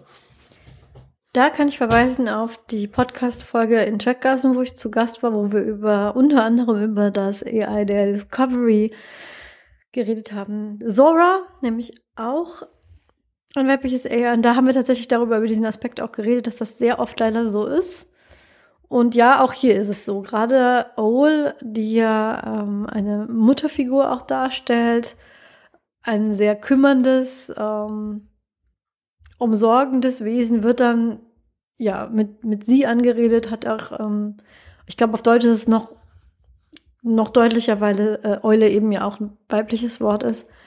Ein weiblicher weiblicher Name quasi. Und so sehr Becky Chambers diese Binarität und diese Klischees oft vermeidet, bei den AIs ist es tatsächlich oft so. Ich kann mich nicht dran erinnern. Es kommen andere AIs vor und ich meine, es kommen auch männliche vor. Sidra ist, wählt sich ja auch selber dann das weibliche Geschlecht. Und das ist definitiv ein Ding, ja. Und finde ich auch, sollte man darüber nachdenken. In, ähm, das hat mich auch gestört bei, ähm, da hatten wir auch kurz drüber gesprochen, das hat mich in Heike gestört bei Chaos und Catnet. Da haben sie es geschafft, tatsächlich ähm, Shaja Cat sehr neutral zu halten und dann aber eine eindeutig männliche Stimme beim Hörbuch gegeben und das haut einen irgendwie dann auch wieder raus. Also ich glaube, das ist so, das ist so ein Thema, wo man definitiv mal drüber nachdenken sollte, warum AIs eigentlich fast immer weiblich sind. Wenn ich mir überlege, weil das hatte ich auch schon erwähnt in einer letzten Truppenhausfolge, dass bei mir zu Hause sehr viel Geräte wie AIs heißt. Und wenn ich die mal alle so im Gedanken durchgebe, sind, sind sie tatsächlich, glaube ich, wirklich alle weiblich. Calliope aus Quality Land ist weiblich. Edie aus Mass Effect ist definitiv weiblich. Kleidos aus Portal. Kleidos aus Portal. Ja. Äh, sollte man drüber nachdenken, ja. Eben weil, äh, ne, so, so kümmernd, umsorgend, alles im Blick habend, das assoziiert man stark mit Weiblichkeit. Ich glaube, der einzige Weg, das irgendwie zu, ja, Neopronomen neutralisieren, ähm, aber ich finde es sehr interessant, weil gerade in diesen Wayfarer-Büchern sehr viel mit Geschlechtsidentitäten, Geschlechtsklischees aufgehoben wird. Aber da bleibt sie dann doch bei der alten Tradition. Aber äh, eins der bekanntesten AIs im, in der Science Fiction, Hell, ist nicht weiblich. Aber das ist ja ein böses AI dann auch. Ne? Hell ist nicht weiblich? Hell hat doch so Ich habe den Film lange nicht gesehen, aber Hell also wir reden über Space Odyssey. Space Odyssey habe ich nicht in Erinnerung, dass das eine weibliche Stimme war. Die Stimme des der AI, äh, AIs in Star Trek ist sehr lange die Frau von Gene Roddenberry gewesen und definitiv weiblich. Hat zwar nie einen Namen gehabt bis jetzt auf Sora. Ich, ich, Hm. ich, ich muss wirklich hart nachdenken, ob ich irgend, irgendein Spiel, irgendeinen Film, irgendeine Serie weiß, wo die Stimme Kit, das, das sentiente Auto aus Knight Rider, das war, das war ein Mann. Ja, aber das ist so ein bisschen roboterähnlich. Und Roboter wiederum sind dann ja häufig auch wieder männlich. Mhm. Also sowas wie äh, Claptrap in Borderlands ist, glaube ich, auch männlich. Und jegliche Kampfroboter sind natürlich meistens männlich, weil da muss man ja stark und soldatisch sein und so weiter. Ja, äh, ist ein interessantes Thema. Ja. Äh, vielleicht, äh, wenn, wenn euch jemand, äh, wenn euch eine männliche KI einfällt, lasst es gerne als Kommentar da. Ja, genau. Dann, äh, ich finde das, ähm, wir lernen nie aus. wir lernen hier im Tropenhaus definitiv nie aus. Nochmal auf diese, ähm, es tut mir furchtbar leid für die HörerInnen, die jetzt ständig mit KI, AI, aber ich, ich wechsle, ich wechsle anscheinend mit einem Satz manchmal. Äh, bitte, bitte seht es mir nach. Was ich Wir hätten uns vorher einigen sollen, auch mit Aul und Äh, Eule. Mit Aul, Eule, KI, AI, aber es ist auch mal so im Redefluss, denkt man da nicht so drüber nach. Nächstes Mal. Nächstes Mal, ganz bestimmt.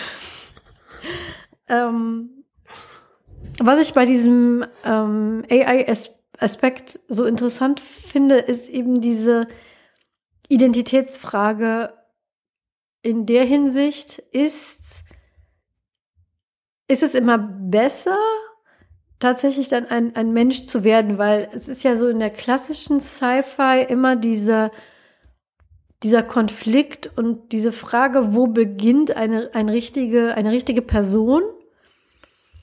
Und hier wird dann gleichzeitig die Frage gestellt, gut, kann denn eine künstliche Intelligenz eine richtige Person sein, ohne dass sie aber tatsächlich ein, ein, ein komplett menschliches Wesen sein will? Weil Sidra ist nicht so begeistert davon. Das ist ja dieses Ding, was eigentlich ja der Traum von jedem Roboter oder jeder AI sein sollte, endlich ein richtiger Mensch zu werden. Also im Prinzip diese Pinocchio-Geschichte auch.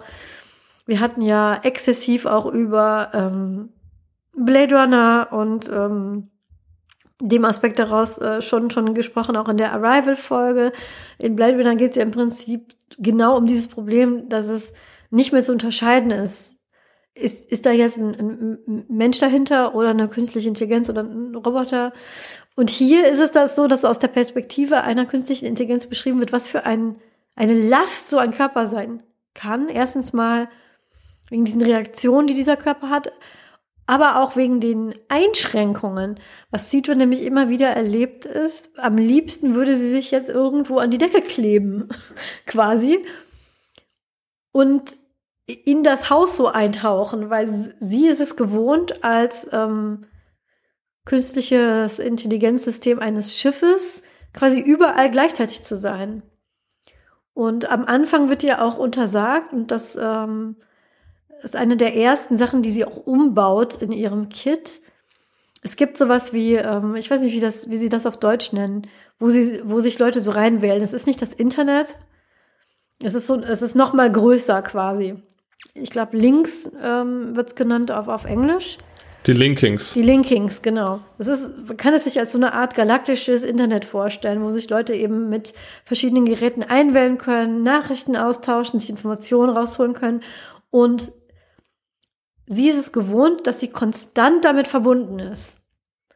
Und am Anfang wird ihr das eben untersagt, weil das schädlich sei für sie, weil sie sich dran gewöhnen könnte.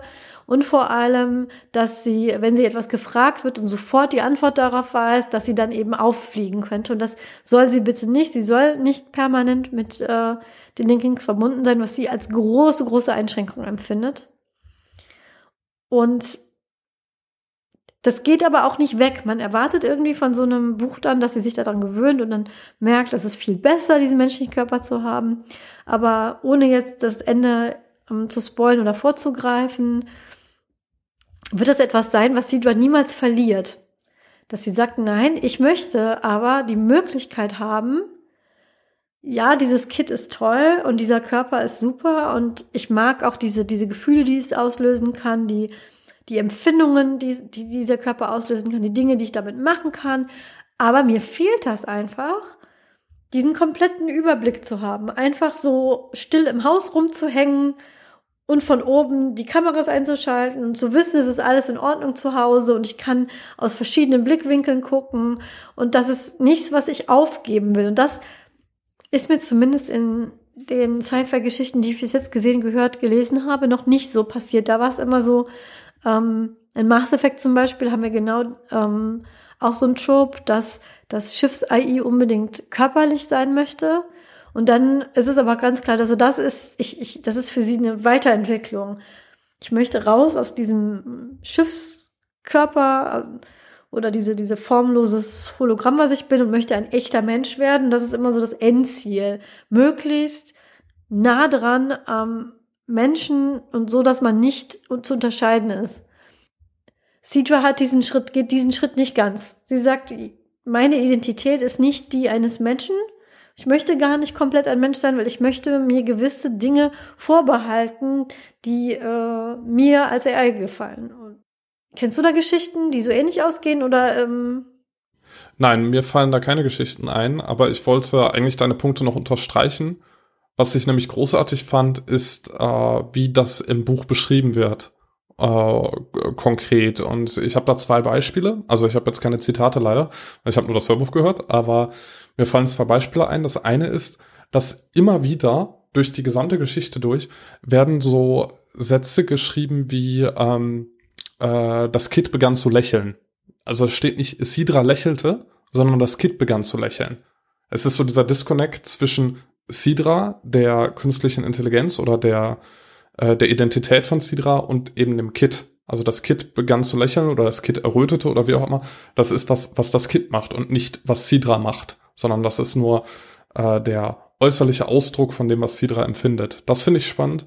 Und äh, umgekehrt ist es auch so, wenn das Kit irgendetwas empfindet, dann wird das an Sidra weitergegeben. Also wenn das Kit beispielsweise Alkohol trinkt oder äh, ein sehr schönes äh, Geruchs- oder Geschmackserlebnis hat, dann äh, kann Sidra das natürlich nicht verarbeiten oder kann es jedenfalls nicht, äh, sondern was Sidra dann stattdessen bekommt, ist, äh, dass Bilder aus ihrer Datenbank äh, geladen werden, die das repräsentieren. Also wenn es zum Beispiel sehr gut schmeckt, dann ist es ein Sonnenuntergang äh, am Strand oder sowas äh, so dass sie dann eben weiß, ah, okay, das ist das, äh, was äh, dieses Getränk mir jetzt vermittelt, ohne dass Sidra es tatsächlich schmecken kann.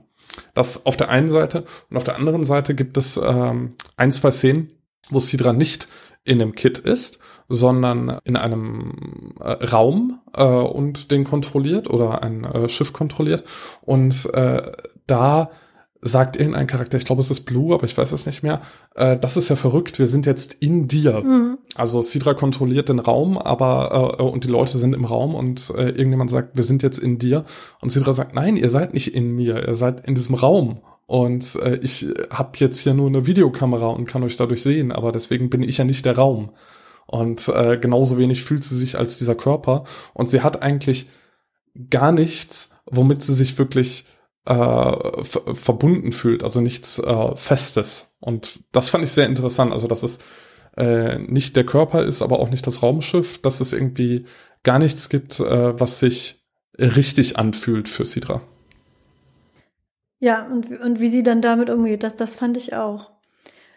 Ich fand, ich fand auch diese, diese einge, eingebauten Reaktionen so nett, diese, diese Art Easter Eggs, wie auch, also sie, sie richtet sich ja auch an quasi den, den Ersteller davon und der ihr dann ganz ähm, explizit sagt, ich verrate dir nicht, was ich alles eingebaut habe, das musst du selber rausfinden. Und äh, man, man erfährt auch bis zum Schluss nicht, wer das jetzt ist, der das gemacht hat. Mein, meine, mein Verdacht ist, es ist selber ein AI. mein Verdacht ist auch, dass es viel, viel mehr AIs gibt, als, ähm, als die Leute meinen vielleicht. Und dass das so eine ganze Subkultur ist. Und äh, das fand ich irgendwie noch so nett, dass er das so eingebaut hat, so dass er nicht jetzt nur daran gedacht hat, irgendwie, ähm, dass er auch an den Spaß für den Benutzer quasi mitgedacht hat. das fand ich irgendwie so charmant. Generell gibt es viele sehr charmante Interaktionen und auch ähm, ähm, Reaktionen auf Sidra und alles sehr. Es gibt natürlich auch Konflikte, zum Beispiel Tak weiß am Anfang nicht, dass Sidra äh, ein, äh, eine KI ist und tätowiert sie. Das, das finde ich auch, also diese Techniken, die es immer noch gibt in der Zukunft, die wir von hier kennen, die aber so eine leicht äh, abgewandelte Art und Weise haben. Sehr viel wird über Nanobots gemacht in der Zukunft. Also sprich diese winzig, winzig, winzig kleinen Roboter, die hat fast jeder im Blut herumschwimmen und die kann man zu bestimmten Sachen einsetzen. Zum Beispiel können Nanobots programmiert werden, um, ähm, die, das sind sich dann Immo, Immobots, die äh, die Leute gesund halten. Die werden dann zum Beispiel abgedatet, wenn man dann auf einen anderen Planeten geht oder auf eine andere Raumbasis. Ähm, und auch Tätowieren geschieht über Bots, die werden quasi in die Haut injiziert und färben die dann. Und deswegen gibt es auch äh, sich bewegende Tattoos, weil diese Immobots, äh, nicht diese Immobots, diese, diese Nanobots sich ja frei bewegen können. Und wenn man die so programmiert, hat man dann zum Beispiel ein Feuerwerk tätowiert. Und was Citra nicht bedenkt, als sie sich tätowieren lässt, ist, dass diese in ihre Haut injizierten Bots dann mit ihrem Kit negativ interferieren und sie dann im Prinzip abstürzt. Vor Tax Augen, der natürlich geschockt ist erstmal und denkt, es wäre seine Schuld und dann später erfährt, dass Sidra eine, ein KI in einem Körper ist, eine KI in einem Körper ist und erstmal nicht so positiv reagiert, sondern sich damit erstmal auseinandersetzen muss. Und wie die verschiedenen Leute dann da, ähm, damit umgehen um, und wie sie selber eben wiederum dann damit umgehen, das ist dann so ein, ein sehr großes Thema. Körperlichkeit generell. Was ich auch in äh, den Catnet-Büchern so gut fand. Dass wir über Körperlichkeit reden, über ich bin im falschen Körper, ich bin in einem Körper, den ich mir nicht ausgesucht habe. Und wer, wer von uns hat das schon? Also keiner von uns hat sich seinen eigenen Körper ausgesucht. Und wie komme ich damit klar? Was sind meine Grenzen? Was sind meine Gedanken? Was hat mein Körper eigentlich mit meiner Identität zu tun? Und die Wahrnehmung ähm, andere auf diesen Körper. Was du ja auch direkt gesagt hast, Paul, als wir das erste Mal dann über das Buch geschrieben haben, ähm, dass du meintest, dass sie oft von ihrem Kit spricht, ne? Und nicht von ihrem Körper. Ja, genau. Ja, dann sind wir auch schon am nee, Ende. das, das mach doch ich, ich mach so, doch die Moderation. Entschuldigung, ich bin, ich bin müde und ich bin heute, heute ist, genau. Heute, nein, nein, das, wir schneiden das alles raus. So, du, du fängst ja so. Ich hatte, äh, ne, das hast du ja. Wir schneiden den kompletten Podcast weg. Wir da bleibt einfach weg. gar nichts. Wir, wir veröffentlichen eine leere Datei. Sidra sieht also das Kit nicht als ihren Körper, sondern als eine Art Gegenstand. Und ein Gegenstand ist genau das, was wir ins Tropenhaus stellen am Ende jeder Folge. Und Angela, fällt dir denn ein Gegenstand ein, den du gerne im Tropenhaus sehen würdest? Ich hätte gern, glaube ich, so ein so ein, so ein, so ein Sim-Ding.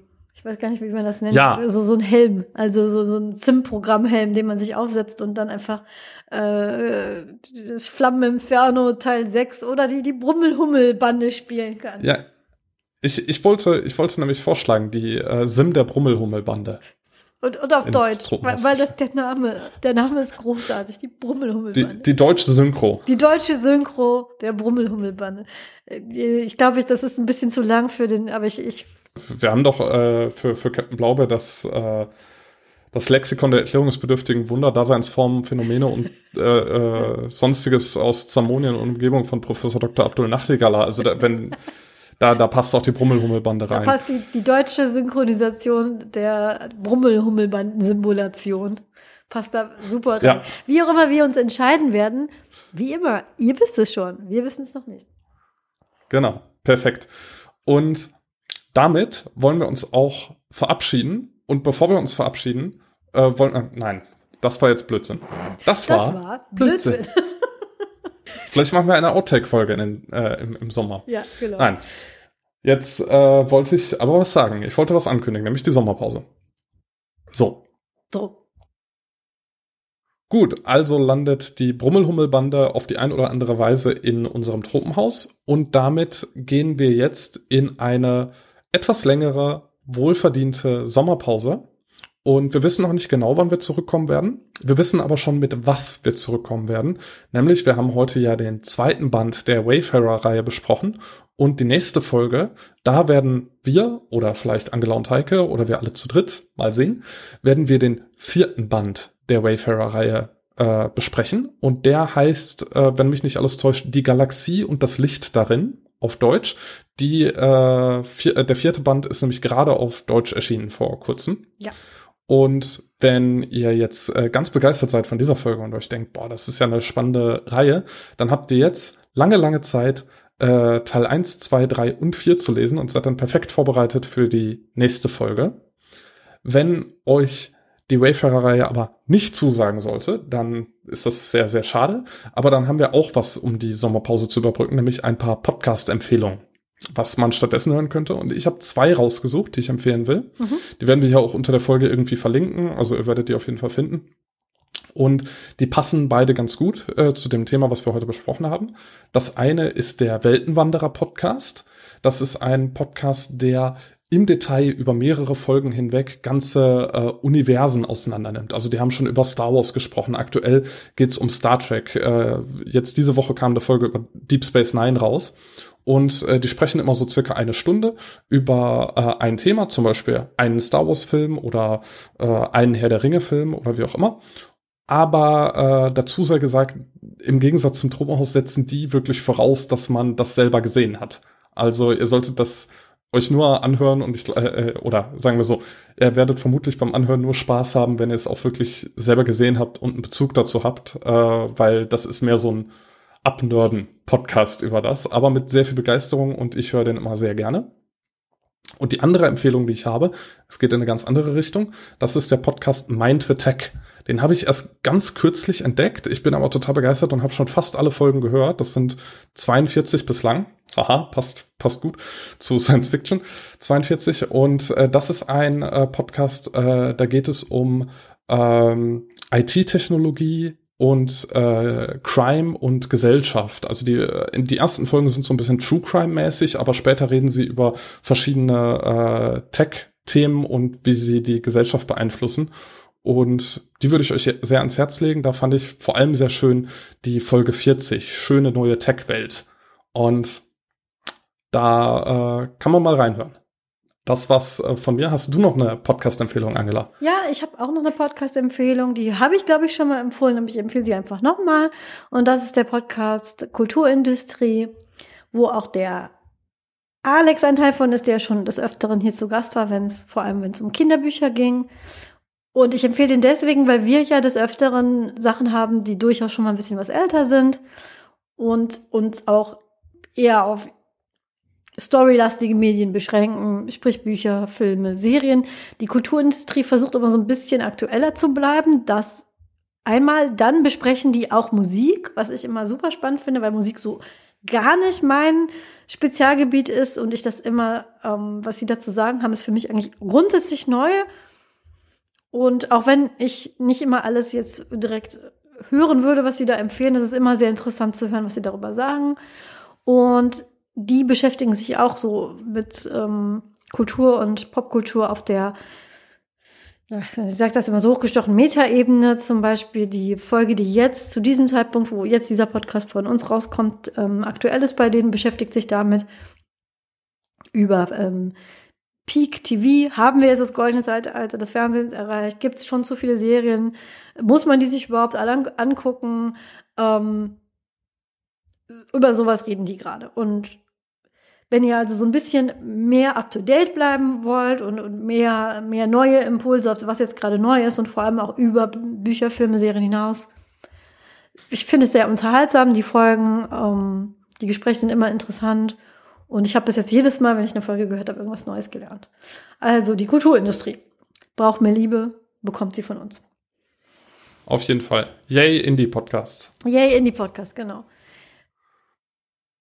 Gut, das war's dann für heute. Wir wünschen euch einen wunderschönen Sommer. Einen entspannten Sommer, hoffentlich einen gesunden Sommer, einen sorgenfreien Sommer. Macht irgendwas Schönes lest was Gutes. Und auch wenn der Paul jetzt gesagt hat, alle vier Bände, ich kann noch mal betonen, man kann diese vier Bände komplett unabhängig voneinander lesen. Und wenn ihr eine Geschichte über einen Haufen von ähm, Kreaturen lesen wollt, die einfach nur tanken wollten und jetzt irgendwo feststecken und sich damit irgendwie zusammenraufen äh, müssen, ist dieses Buch The Galaxy and the Ground Within oder Die Galaxien, das Licht darin ein wirklich, wirklich wunderschönes Buch über Kommunikation und Zusammenhalt und Verständnis. Und gerade in den heutigen Zeiten ist es wie ein warmes Bad in Nivea-Creme auf, auf einer wunden Seele quasi. Kann ich wirklich nur empfehlen. Als Ferienlektüre.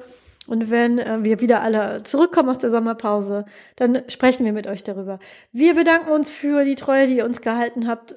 31 Folgen Tropenhaus. Wir sind immer noch völlig geplättet, dass wir so weit gekommen sind und sehen uns auf jeden Fall wieder aber jetzt brauchen wir auch ein bisschen Urlaub und dieser strenge, dieser strenge Rhythmus, den wir uns dann doch dann unterlegt haben, den brechen wir jetzt ein bisschen auf und fahren alle irgendwo hin an den Strand. Von daher, vielen Dank. Macht's gut, habt eine schöne Zeit, empfehlt uns auch Dinge und wenn ihr über was reden möchtet mit uns und ihr denkt, warum haben die das noch nicht besprochen? Schreibt uns an, kommt her, redet mit uns, immer wieder gerne. Wir haben immer gerne Gäste bei uns. Jo, Tschüss. Tschüss.